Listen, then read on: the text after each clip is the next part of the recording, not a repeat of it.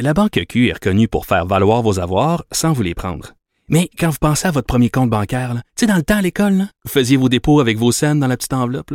Hmm, C'était bien beau.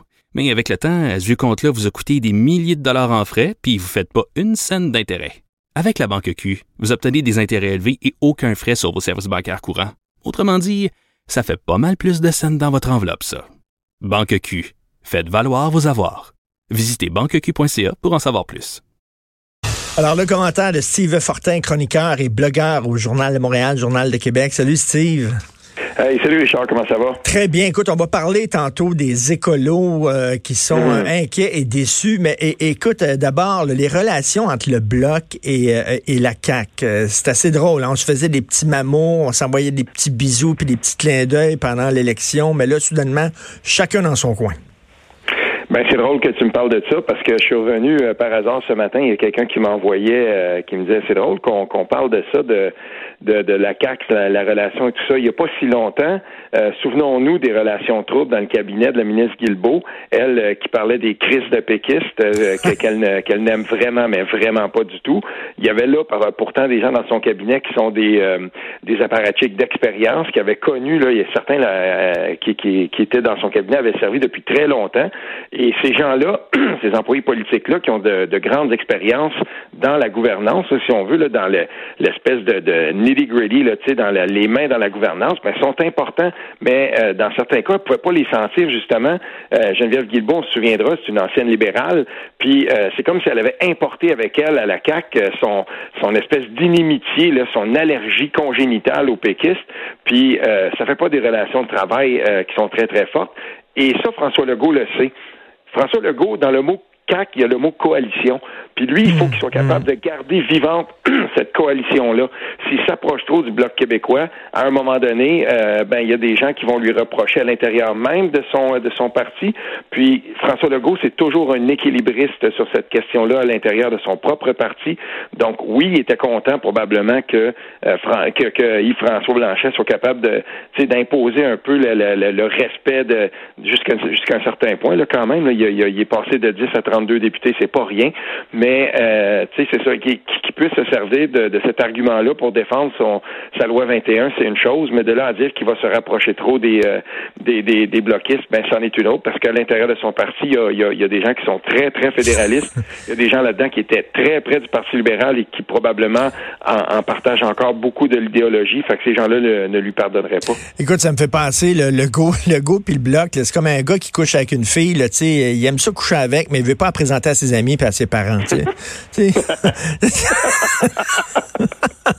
ouais.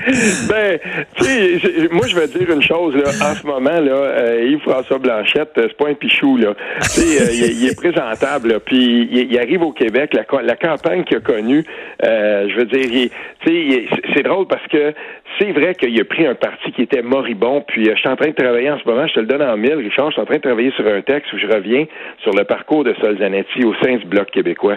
Puis quand, que plus je me repenche là-dedans, plus je regarde l'histoire du Bloc, tu sais, pour mémoire, là, en 2011, après la dégelée là, que, que, le Bloc avait subi, euh, ce parti-là, il est entré dans une phase un peu, euh, un peu bizarre, tu sais, puis c'était non seulement la reconstruction, mais on savait plus quoi faire avec ce parti-là, qui, quelques années avant, était un grand parti, il avait même été l'opposition officielle à la, à la Chambre des communes à Ottawa.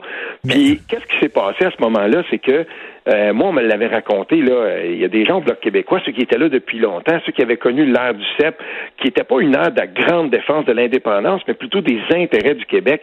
Quand plusieurs militants, là, toute une trompe de, de, de militants d'Option nationale ont investi le Bloc québécois, euh, il y a bien des gens là-dedans qui se disaient, mais ils vont changer le mandat. Et là, on a connu la période de Martine Ouellette et tout ça, mmh. où tout à coup, le Bloc québécois devenait devait devenir un instrument à la seule promotion de l'indépendance. On a vu ce que ça, ça a donné. Ben on est obligé de amené euh, Gilles Duceppe en catastrophe en 2015. Mais tu sais, pendant tout ce temps-là, ben, ça, Zanetti qui était là. Je vais revenir là-dessus plus tard dans un texte aujourd'hui. Ah, très hâte de lire ça. Mais tu sais, le Bloc, oui. il a fait une bonne campagne et François Blanchet et tout ça. Mais le Bloc n'est pas rentré aussi fort que François Legault aurait aimé qu'il rentre. Je pense que, tu sais, là, François Legault, peut, euh, le Bloc peut pas dire le Québec, c'est nous, parce que Justin a rentré quand même très fort. Tu sais, je disais tantôt, je faisais une métaphore encore peut-être un peu boiteuse avec Jean-François Guérin d'LCN. Je parlais, puis je disais, c'est mm-hmm. comme si euh, tu sors avec une fille, puis sa mère est bien, bien riche, puis elle est malade. Tu dis, écoute, sa mère va mourir, la fille va hériter, ça va être écœurant, ça va être super le fun, va être riche. Puis finalement, la mère meurt, puis elle lègue tout à ses chats. Puis finalement, tu sais, c'est un peu ça. Le, le, goût, il misait sur le bloc rentre très fort, puis le bloc n'est pas rentré si fort que ça. Oui, c'est vrai, mais d'un autre côté, euh, parce que tu as raison de le dire, euh, quand ça va être le temps, là, je fais un aparté parce que tu, tu, me, tu m'ouvres la porte grande, là, mais quand ça va être le temps de jaser de la loi 21 puis de la contestation de la loi 21, je peux dire une chose, euh, Justin Trudeau ne, va pas s'empêcher de dire j'ai plus de députés au Québec que Yves-François Blanchet. Ben ça, euh, c'est certain que c'est dommage. Je suis certain que la, grande mesure de victoire du Bloc québécois, c'était d'avoir plus de députés que le Parti libéral. En tout cas, ça aurait été un argument de poids. Ils ne l'ont pas. Mais euh, toutefois, ce qu'on peut dire, c'est que ce Parlement-là, le Parlement actuel, il va être dysfonctionnel à bien des égards. Puis plus je lis là-dessus au cours des dernières heures, là, plus je m'aperçois que effectivement, il, y a, là comme une espèce en anglais, là, j'aime ce mot-là, on dit quandary. Il y a comme une espèce d'équation insoluble avec ce, ce Parlement-là. À toutes les fois que Justin Trudeau va pencher d'un côté, il va nécessairement en déplaire, déplaire fortement à l'autre.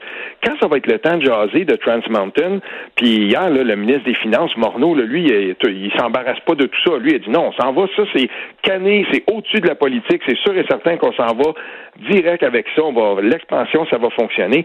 Ben, je vais dire une chose, Jack Meeting est déjà pris dans son premier, dès qu'on l'a questionné, sa première conférence de presse à titre de député euh, de, du troisième groupe d'opposition, on lui demande qu'est-ce que vous allez faire avec Trans Mountain? Ben, il sait pas quoi dire par rapport à ça.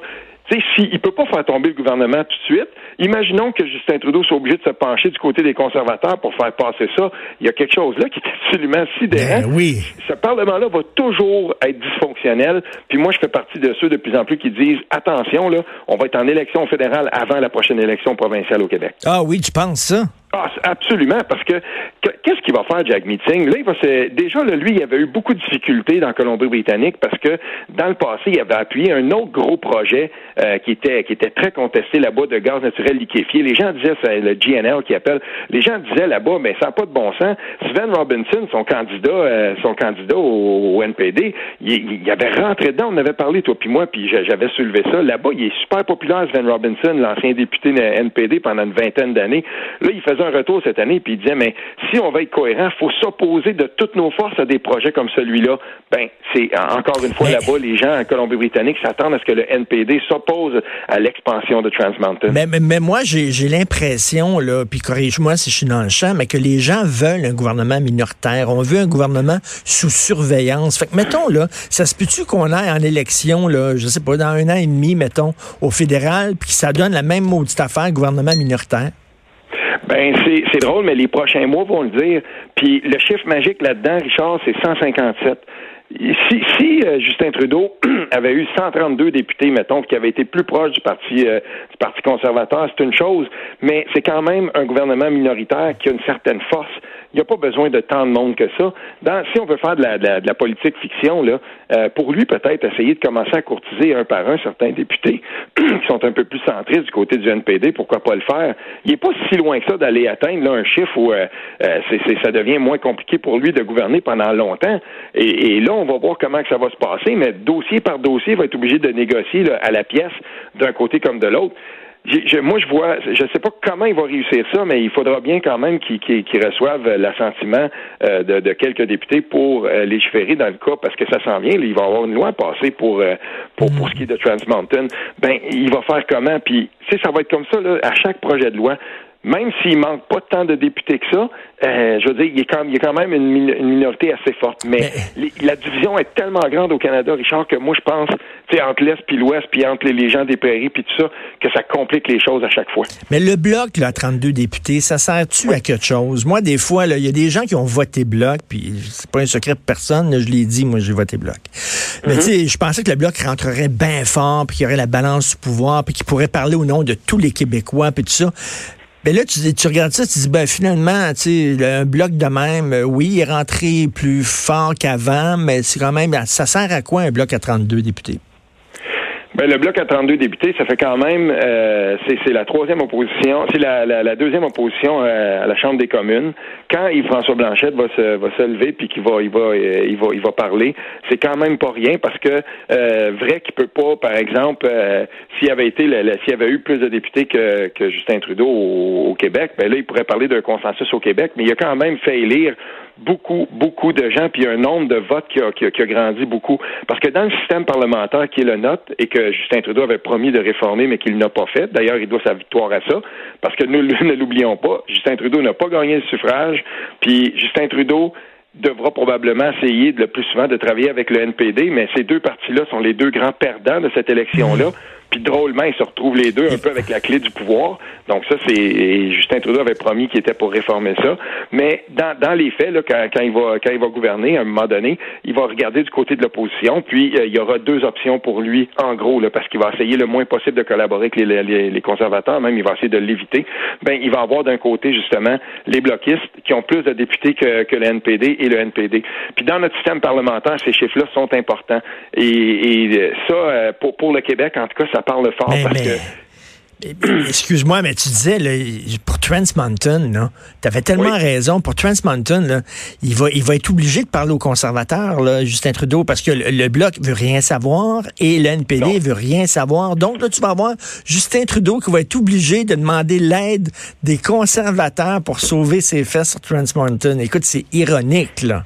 Ben, et c'est pour ça que je te dis que ce, ce, Parlement-là étant dysfonctionnel, à un moment donné, euh, il va y avoir des gens qui vont euh, qui vont demander à ce que euh, on, soit euh, qu'on remédie à cette situation-là, parce que c'est comme si notre mode de scrutin s'accommodait tellement mal de, de, de, de, ce genre de Parlement-là. Mais aussi, permets-moi d'ouvrir une parenthèse qui est très très importante.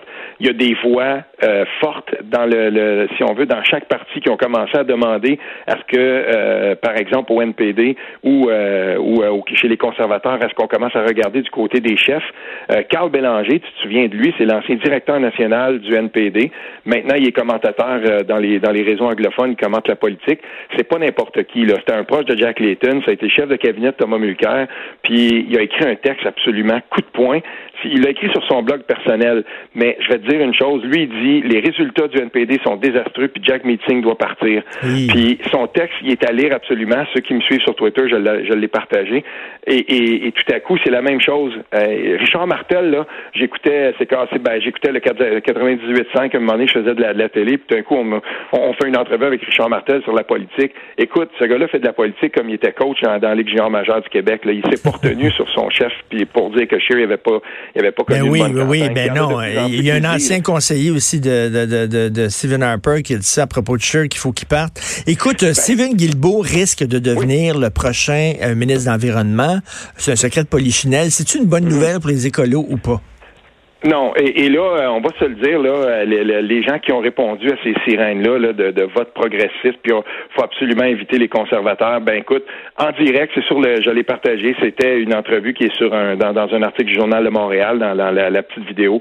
Euh, Steven Guilbeault apprend en direct qui est élu, puis tout de suite, il fait une entrevue comme ça, à chaud, puis euh, la, journaliste le, questionne. Elle, elle, mentionne pas Trans Mountain, c'est lui tout de suite qui dit, ouais, ben tu sais, elle, elle parle de l'environnement général, puis dit, oui, mais dans le cas de Trans Mountain euh, s'est acheté ce projet-là. Puis on voit tout de suite qu'il a bien appris les lignes de communication du Parti libéral. Pour lui, il veut placer d'entrée de jeu dans sa première entrevue comme député. Il veut dire bon ben on touche pas à ça, qu'on ne qu'on ne machale pas avec Trans Mountain.